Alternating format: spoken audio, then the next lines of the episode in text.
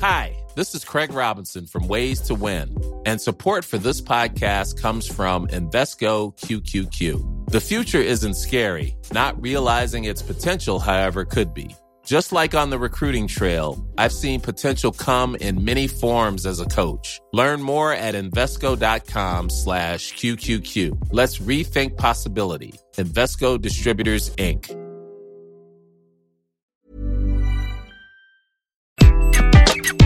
Bonjour, je suis Gaël Châtelain-Berry, bienvenue sur mon podcast Happy Work édition Edenred France. Vous le savez probablement maintenant, j'ai écrit en partenariat avec Edenred France un livre téléchargeable gratuitement sur le sujet suivant. L'entreprise à la carte, fantasme ou réalité. Vous trouverez le lien pour télécharger la version écrite dans le descriptif de ce podcast, mais nous avons décidé de faire la version audio. Et voici le quatrième et dernier chapitre consacré aux enjeux managériaux. Lorsque j'ai eu mon premier poste de manager, je me rappellerai toujours ce que m'a dit mon manager de l'époque. Gaël, ton équipe va passer plus de temps avec toi qu'en famille. Tes responsabilités sont grandes. Un petit coup de pression, comme on dit. Mais même si d'un point de vue mathématique le propos n'est pas tout à fait juste, l'idée générale, elle, l'est.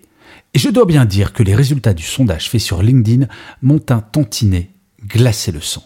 La question de ce sondage était que vous apporte principalement votre manager. Si 35% des 3045 personnes interrogées répondent que leur manager leur apporte du sens, elles sont tout de même 25% à dire que leur manager ne leur sert à rien et 31% que ce dernier leur apporte du stress. Selon le cabinet Empreinte Humaine, 41% des salariés se déclaraient même en détresse psychologique en 2022, mettant ce sujet en tête de leurs préoccupations. D'ailleurs, le fait que ce sondage soit celui qui a mobilisé le plus de participants dans ma communauté LinkedIn montre bien à quel point ce sujet est d'importance. On quitte un manager, pas une entreprise quand on démissionne, c'est bien connu. Le manager joue un rôle central dans la motivation des équipes, certes, mais cela va bien au-delà de cette simple évidence. Être manager aujourd'hui, au temps de la Covid-19 et du travail hybride, est autrement plus complexe qu'il y a 30 ans, c'est certain. Mais combien d'entreprises accompagnent leurs managers, les forment, mettent en place une évaluation trimestrielle des managers par leur équipe? Peu, très peu, trop en 2019, une étude Cadréo montrait même que 4 managers sur 10 n'avaient jamais suivi la moindre formation au management. Or, avec la pandémie, même les managers formés ont dû apprendre sur le tas une nouvelle compétence, le management à distance. Nous sommes encore restés dans beaucoup de structures dans un management du siècle dernier, pyramidal, descendant et surtout global. Tout le monde était logé à la même enseigne en termes d'horaire, de conditions de travail, de traitement. Le jeune parent ou le jeune diplômé était traité de la même manière qu'une personne avec 20 ans d'expérience, et inversement. Certes, les choses changent, et la pandémie a agi comme un accélérateur. Quand j'ai créé le concept de management bienveillant, il y a 7 ans maintenant, dans mon livre Mon boss est nul, mais je le soigne, beaucoup de dirigeants souriaient gentiment à l'évocation de ce concept. Aujourd'hui, aucun salarié ne voudrait travailler pour un manager malveillant. La formation des managers devient un enjeu stratégique et urgent pour fidéliser les salariés. En effet, dans un contexte où le chômage sur certaines catégories baisse et où la crainte de l'arrivée de la grande démission grandit, mieux vaut prévenir que guérir. Tout ne repose pas sur les uniques épaules de l'entreprise. Chaque manager doit faire sa part pour libérer la parole au sein de son équipe, demande forte de la part des salariés. Comment? Eh bien, je propose depuis des années un exercice très simple et gratuit que tout manager devrait faire. Le voici. Le manager demande à son équipe de se réunir pendant une heure sans qu'il soit là, avec comme objectif de remplir un tableau avec deux colonnes. La première, ce que mon manager fait de bien. La seconde, ce que mon manager pourrait faire de mieux. Attention, il ne s'agit pas pour l'équipe de faire une liste de courses, il y a une règle additionnelle. Chaque point sur cette liste doit être validé par chaque membre de l'équipe. En effet, chaque personne a une vision différente de son manager. Ce genre de réunion a comme vertu additionnelle de permettre à l'équipe de discuter de l'un des sujets les plus importants dans leur quotidien, son manager. Une fois la restitution faite au manager, charge à lui de changer et de garder cette liberté de parole. Les résultats de cet exercice sont extraordinaires en termes de motivation pour toutes et tous. In fine, si on fait le lien entre ce chapitre et celui qui concernait le sens, plus la parole sera libérée, plus le manager sera en capacité d'accompagner chaque individu dans sa quête de sens, ne serait-ce qu'en donnant la possibilité à chaque membre de l'équipe d'évoquer le sujet. Et oui, la question se pose.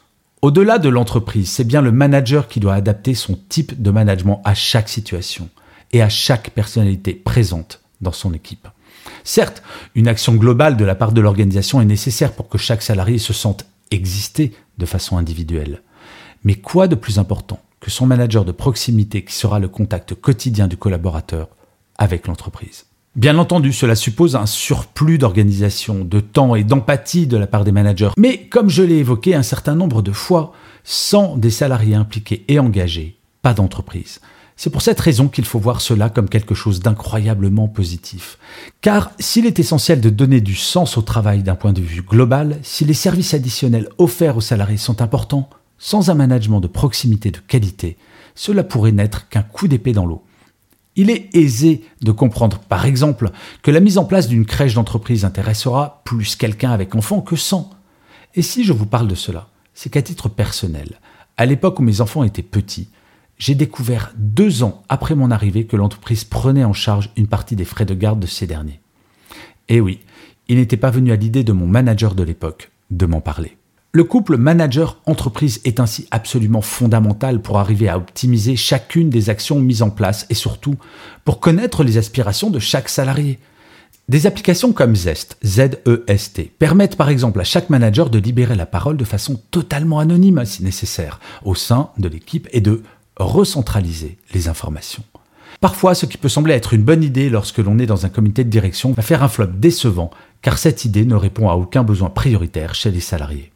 Pour revenir à l'exemple du baby-foot précédemment cité, il ne peut pas être efficace s'il ne répond pas à un problème de fond remonté par les collaborateurs. Il ne faut jamais confondre l'outil avec la problématique que celui-ci est censé traiter. Et qui mieux que les managers de proximité pour faire remonter ces problématiques? Personne. Je vous remercie mille fois d'avoir écouté le chapitre 4 du livre blanc réalisé en partenariat avec Edenred France. N'oubliez pas que vous pouvez télécharger gratuitement l'ensemble du livre blanc en cliquant sur le lien présent dans la description de cet épisode. Et vous pouvez également écouter les autres chapitres, je vous les rappelle. Chapitre 1, l'expérience collaborateur. Le 2, le travail hybride. Le 3, le sens. Je vous dis rendez-vous à demain, puisque je vous le rappelle, Happy Work c'est une quotidienne. Et d'ici là, plus que jamais, Prenez soin de vous.